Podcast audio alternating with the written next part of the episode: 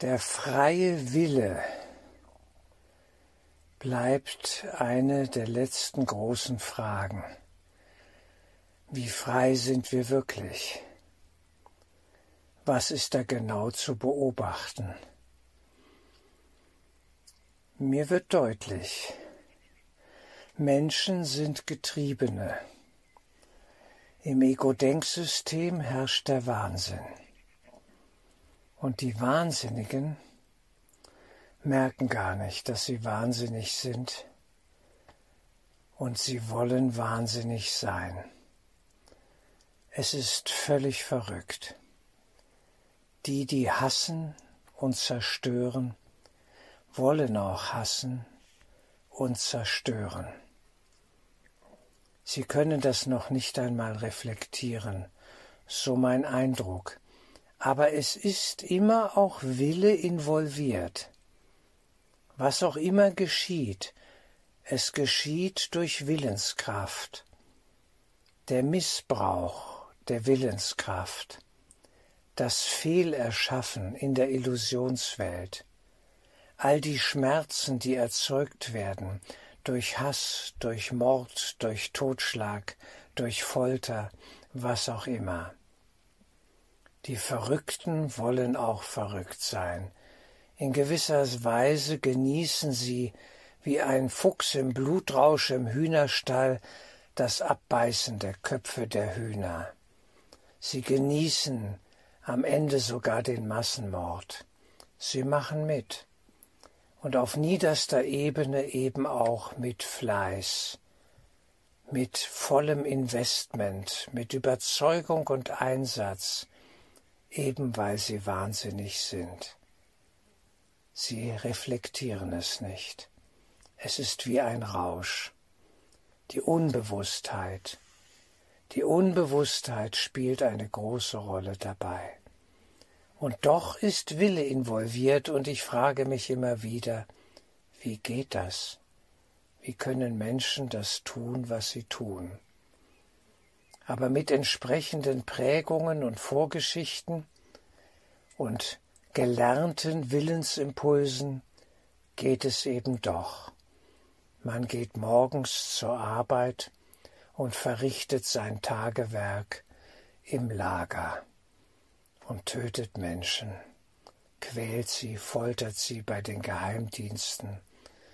Man muss schon eine gespaltene Persönlichkeit haben um das tun zu können und abends zurückzukehren zu den Kindern, sie zu umarmen, zu Herzen zu lieben, die Frau, die Familie, und das Ganze auszublenden, wie der Herr Fritzel, wenn ich mich recht erinnere, aus Amtstetten in Österreich, der seine Tochter in einem Verlies hielt bald 15, 20 oder Jahre oder noch länger, ja mit ihr sogar Kinder hatte, in der Finsternis dieses Kerkers, und dann beim Grillen im Garten saß und es sich schmecken ließ, das T-Bone Steak, und vergaß, dass er eine Tochter zehn, zwanzig Meter weiter daneben in diesem Verlies hielt.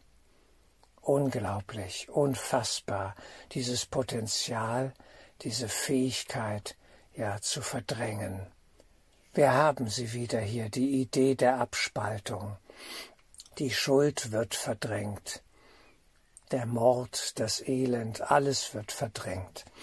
Es wird abgespalten. Man wird gefühllos, ist nur bei sich, dreht sich nur um sich selbst in narzisstisch-egomaner Weise. Es ist die Hölle.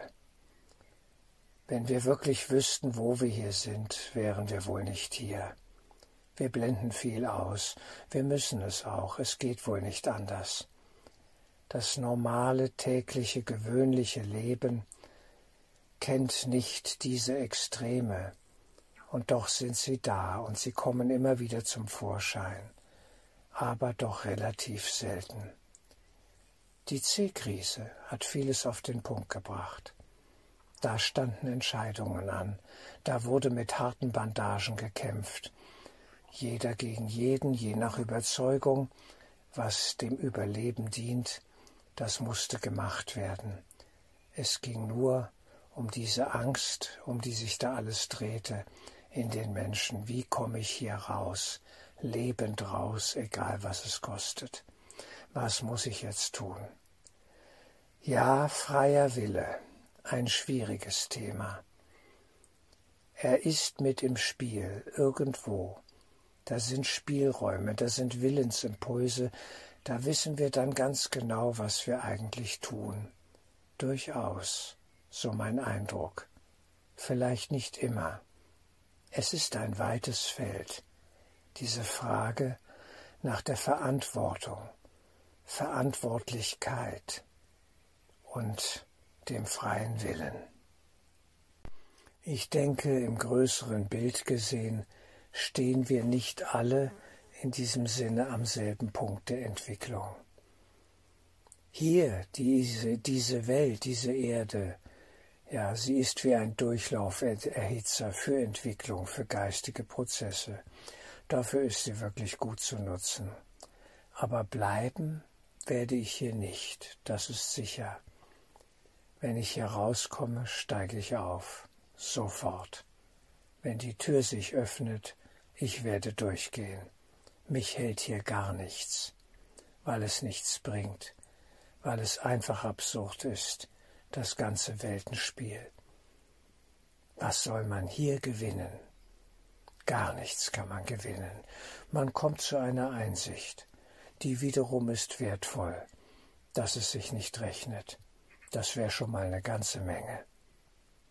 Und dann bejaht man den Heilungsprozess, man wählt ihn. Wer klug und weise ist, entscheidet sich für die geistige Heilung, für die vollkommene Vergebung im Geist, auf dass wir klug werden und weise und mit Mitgefühl diejenigen erst einmal wirken lassen, die Böses wollen, die uns nach dem Leben trachten, in welcher Art und Weise auch immer.